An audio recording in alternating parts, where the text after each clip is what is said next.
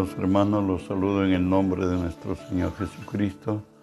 Que la gracia y el favor de Él sea hoy sobre nosotros, sobre los nuestros, en el momento que estemos, las circunstancias que pasemos o las confrontaciones que tengamos.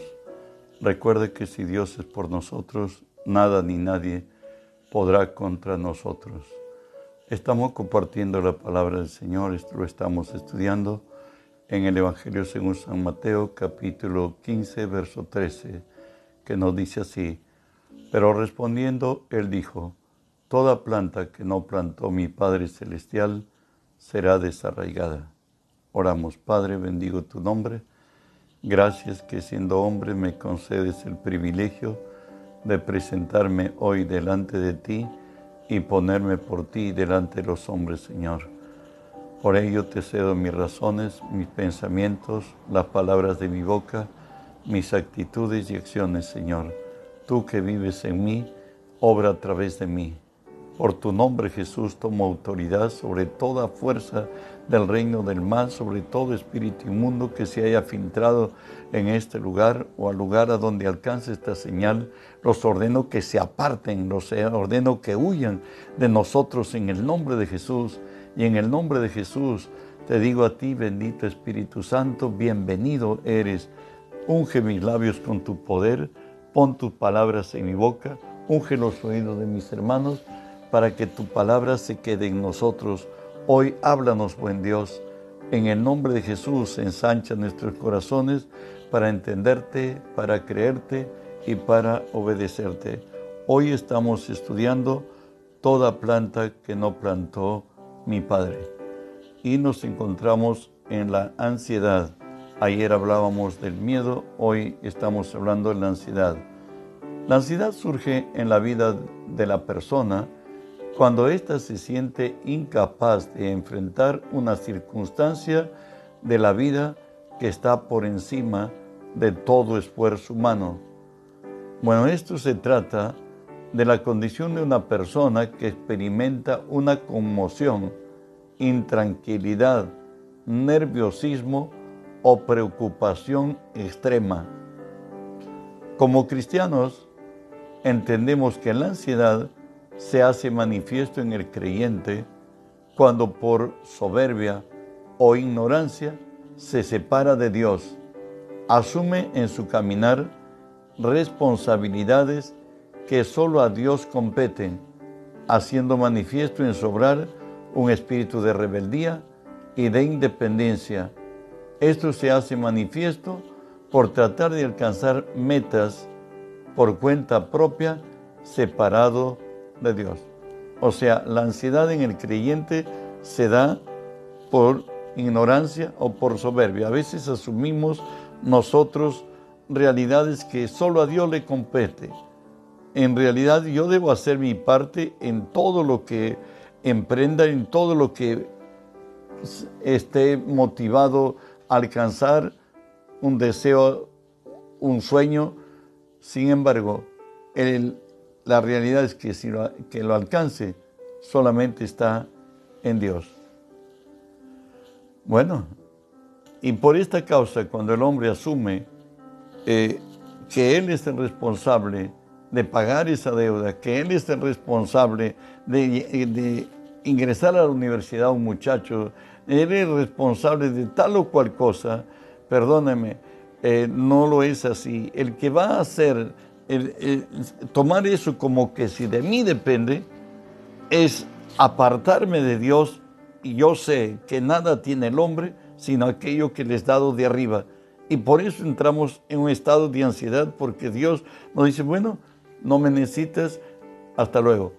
Y uno mismo se enreda en sus problemas y termina avergonzado. Seguimos otro evangelio diferente. Por eso Romanos 1.17 porque nos dice, porque en el evangelio la justicia de Dios se revela por fe y para fe, como está escrito, mas el justo vivirá por fe. Y nuestra, nuestra vida está ligada a Dios y nosotros hemos entendido y lo sabemos experimentalmente que nada tiene el hombre si no le fuere dado de lo alto. La iglesia de, de los Gálatas se volvió se separó de Dios. Y Pablo les dice así, Gálatas 1, 6 y 7, estoy maravillado de que tan pronto os hayáis alejado de aquel que los llamó por la gracia de Cristo para seguir un evangelio diferente. No que haya otro, sino que hay algunos que os perturban y quieren pervertir el evangelio de Cristo. El error de la iglesia de Galacia es que ellos volvieron a ser a la ley de Moisés y por tanto se separaron de Cristo. Y por eso el apóstol está diciendo que no hay otro evangelio diferente, sino que hay personas que los perturban y, lo, y pervierten el evangelio de Cristo. Por eso en Colosenses 2, 5 y 6 nos dice, porque aunque estoy presente, la otra cara de la moneda, las colosas, aunque estoy ausente en el cuerpo, no obstante, en espíritu estoy con vosotros, gozándome y mirando vuestro buen orden y firmeza de vuestra fe en Cristo. Por tanto, de la manera que habéis recibido al Señor Jesucristo, andad en Él. Por tanto, de la manera que habéis recibido al Señor Jesucristo, andar con Él. ¿Cómo lo recibimos a Cristo? Por fe. Debemos andar por fe. A, los, a los Gálatas la exhortación de Pablo es esta. Oh Gálatas insensatos, ¿quién os fascinó para no obedecer a la verdad? A vosotros ante cuyos ojos Jesucristo ya fue claramente presentado como crucificado. En la cruz de Cristo acabó la ley, acabó todo esfuerzo humano y entramos a la gracia divina. Por eso Pablo le dice a los Gálatas, ¿quién nos hechizó? ¿Quién nos embrujó? ¿Quién nos apartó de Jesús? Eso es lo que está diciendo. A vosotros ante cuyos ojos Jesucristo ya fue presentado claramente entre vosotros como crucificado. Ahí en la cruz Jesús anuló la ley, ahí anuló la defección que teníamos como hombres de acercarnos a Dios. Ahí en Jesús fueron, a Él fueron puestas nuestras debilidades y las virtudes de Él la obtenemos a través de su triunfo en la cruz. De ahí que nos dice Gálatas 5:4 a los que buscan hacer por sus obras, de Cristo os desligasteis, los que por la ley os justificáis, de la gracia habéis caído. Y eso aún en la iglesia cristiana, nacidos de nuevo, más enseña la ley que la gracia. En Gálatas 2:16 nos dice esta verdad, sabiendo que el hombre no es justificado por las obras de la ley, sino por la fe de Jesucristo.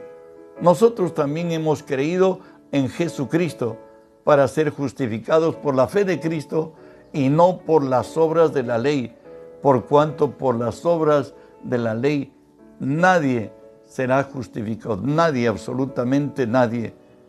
Y Romanos 8:6 nos dice esta cruda verdad, porque el ocuparse de la carne es muerte, pero el ocuparse del Espíritu es vida y paz. Todo esfuerzo humano no alcanza a encontrar favor divino.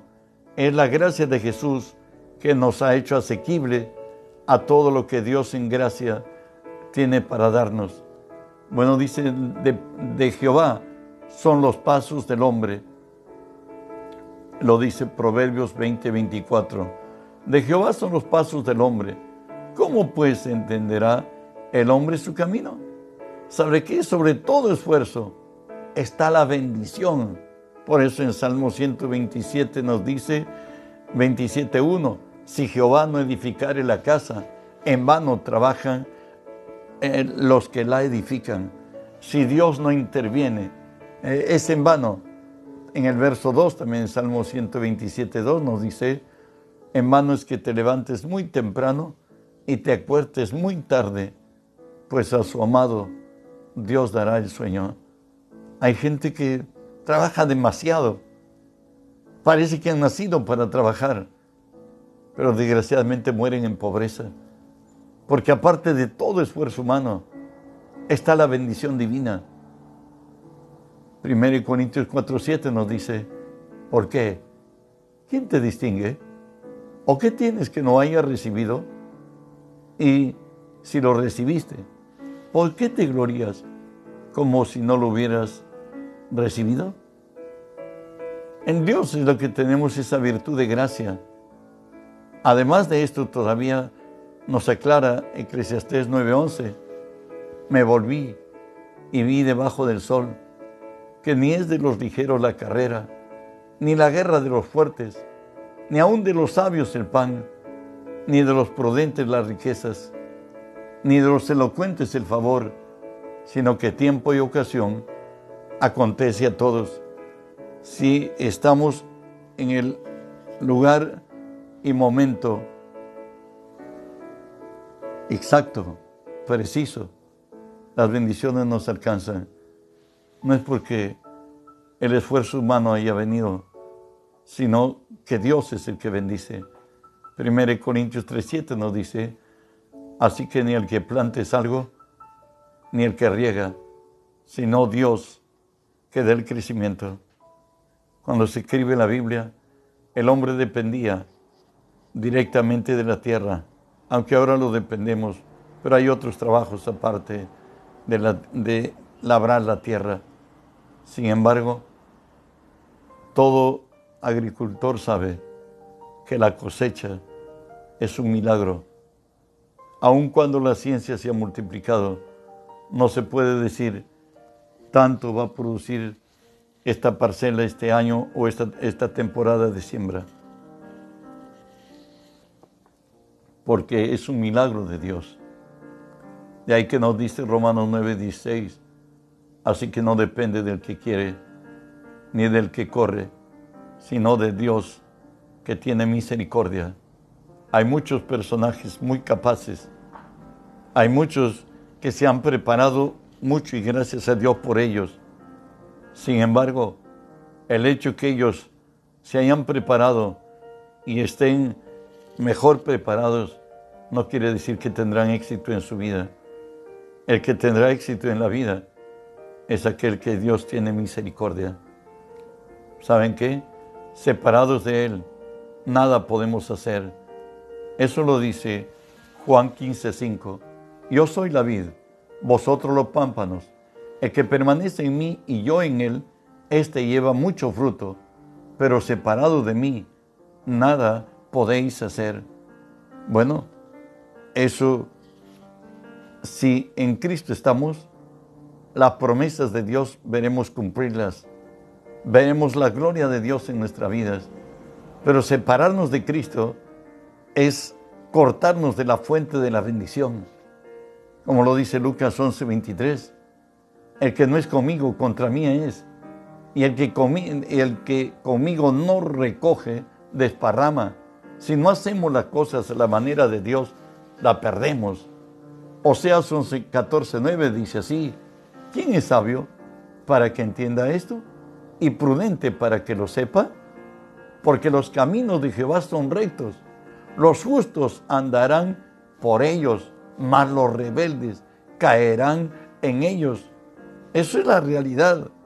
¿Sabe qué? En la vida de fe, ya no dependes de lo que hagas, lo que seas astuto, seas muy habilidoso, seas talentoso, seas todo. Está determinado por tu relación de ti con tu Dios. Y de ahí que Job 36, 11 y 12 nos dice así, si le oyeren y le sirvieren, acabarán sus días en bienestar, sus años en dicha.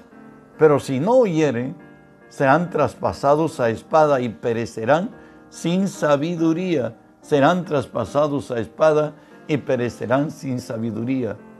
En primera de Pedro 2, 7 y 8 nos habla de, de esta realidad.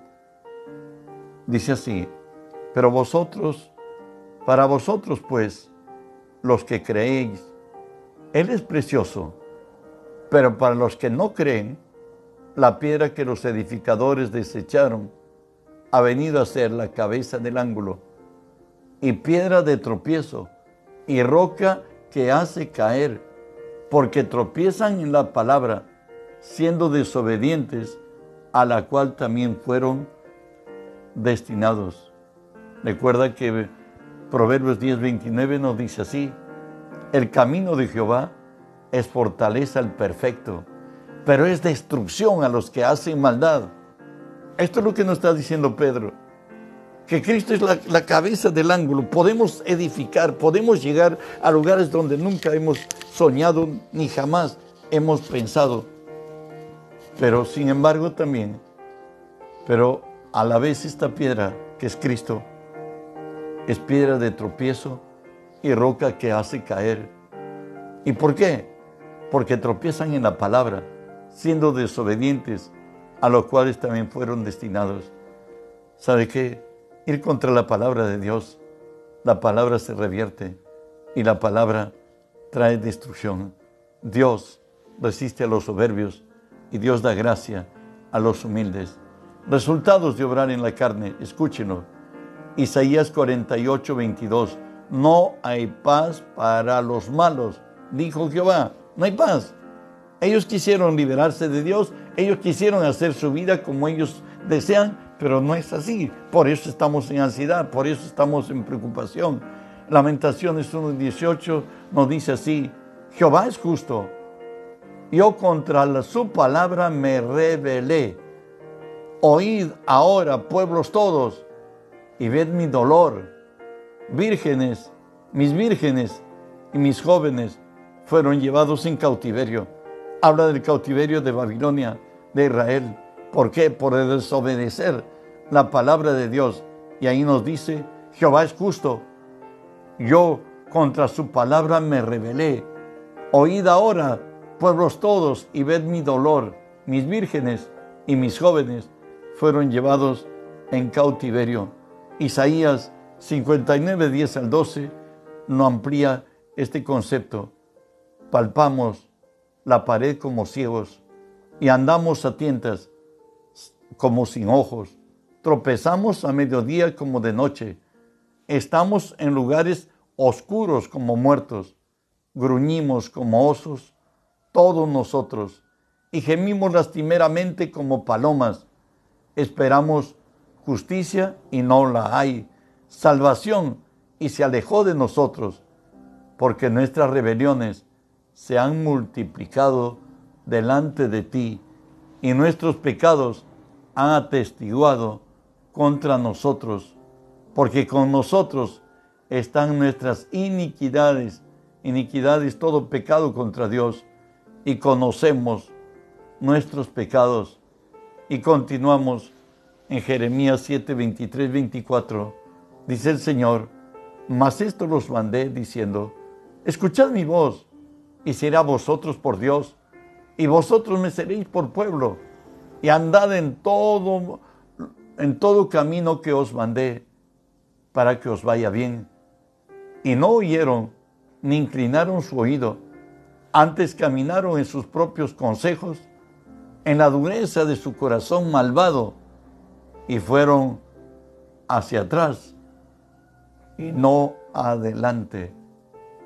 Zacarías nos habla del momento difícil cuando pasa el hombre que se cerró en sus razones y no aceptó la verdad de Dios. Y nos dice así Zacarías 7, 12 al 14. Y pusieron su corazón como diamante para no oír mi ley, ni las palabras de Jehová de los ejércitos, que enviaba por su espíritu, por medio de los profetas primeros. Vino por tanto gran enojo de parte de Jehová de los ejércitos. Y aconteció que así como él clamó y no lo escucharon, también ellos clamaron. Y yo no escuché, dice Jehová de los ejércitos, sino que los esparcí como con torbellino por todas las naciones que ellos no conocían, y la tierra fue desolada tras ellos, sin quedar quien fuese, ni viniese, pues convirtieron en desierto la tierra deseable. Muchos, por la soberbia de hacer las cosas de la manera suya, terminan en dolor y en quebranto. Ya cuando la, la necedad y la copa de la justicia de Dios ha alcanzado, aun cuando clamen a Dios, Dios ya no responde. El Señor nos dice, sean conocidas vuestras peticiones delante de Dios. A los que están en momentos difíciles o estamos, nos dice así, por nada estéis afanosos, mejor dicho, ansiosos. Si no sean conocidas vuestras peticiones delante de Dios, en toda oración y ruego, con acción de gracias, y la paz de Dios, que sobrepasa todo entendimiento, guardará vuestros corazones y vuestros pensamientos en Cristo Jesús. Dice el Señor que por nada estés ansioso, que cualquier circunstancia, problema, necesidad que tengas, que lo dejes a Él con oración, ruego y con acción de gracias. En la acción de gracias transfiere nuestra necesidad, nuestros problemas a Dios y toma las bendiciones del cielo para nuestras vidas y las circunstancias que pasemos. En Juan 16, 23 y 24, está hablando Jesús ya prediciendo su exaltación y glorificación y le dice así a, a sus discípulos, en aquel día no me preguntaréis nada. De cierto, de cierto os digo, que todo cuanto pidiereis al Padre en mi nombre, os lo dará. Hasta ahora, nada habéis pedido en mi nombre.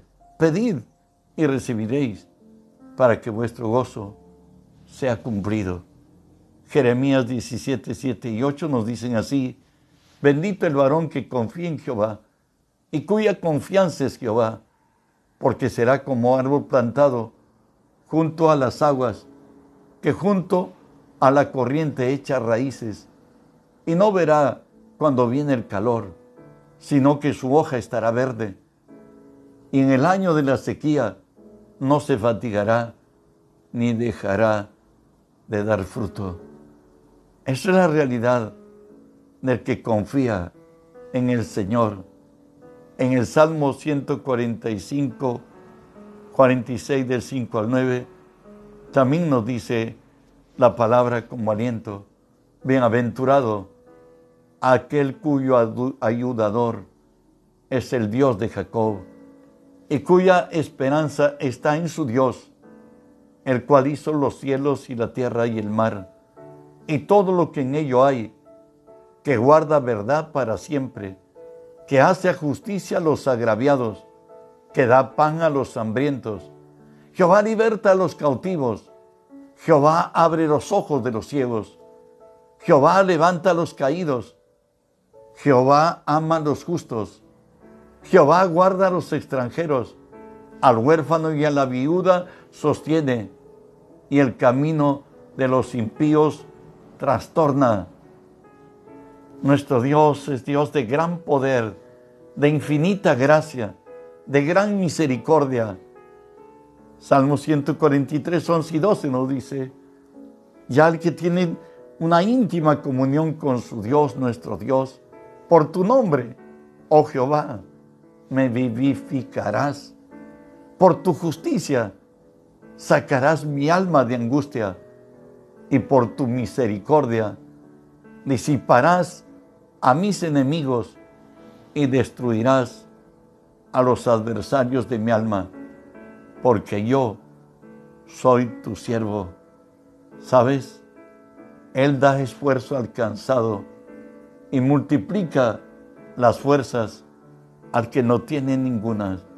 Si estás pasando momentos de dificultad, de quebranto, nuestro Dios te dice, por nada estéis afanosos, sino sean conocidas vuestras peticiones delante de Dios en toda oración y ruego con acción de gracias y la paz de Dios, que sobrepasa todo entendimiento, guardará por completo vuestros corazones y vuestros pensamientos en Cristo Jesús.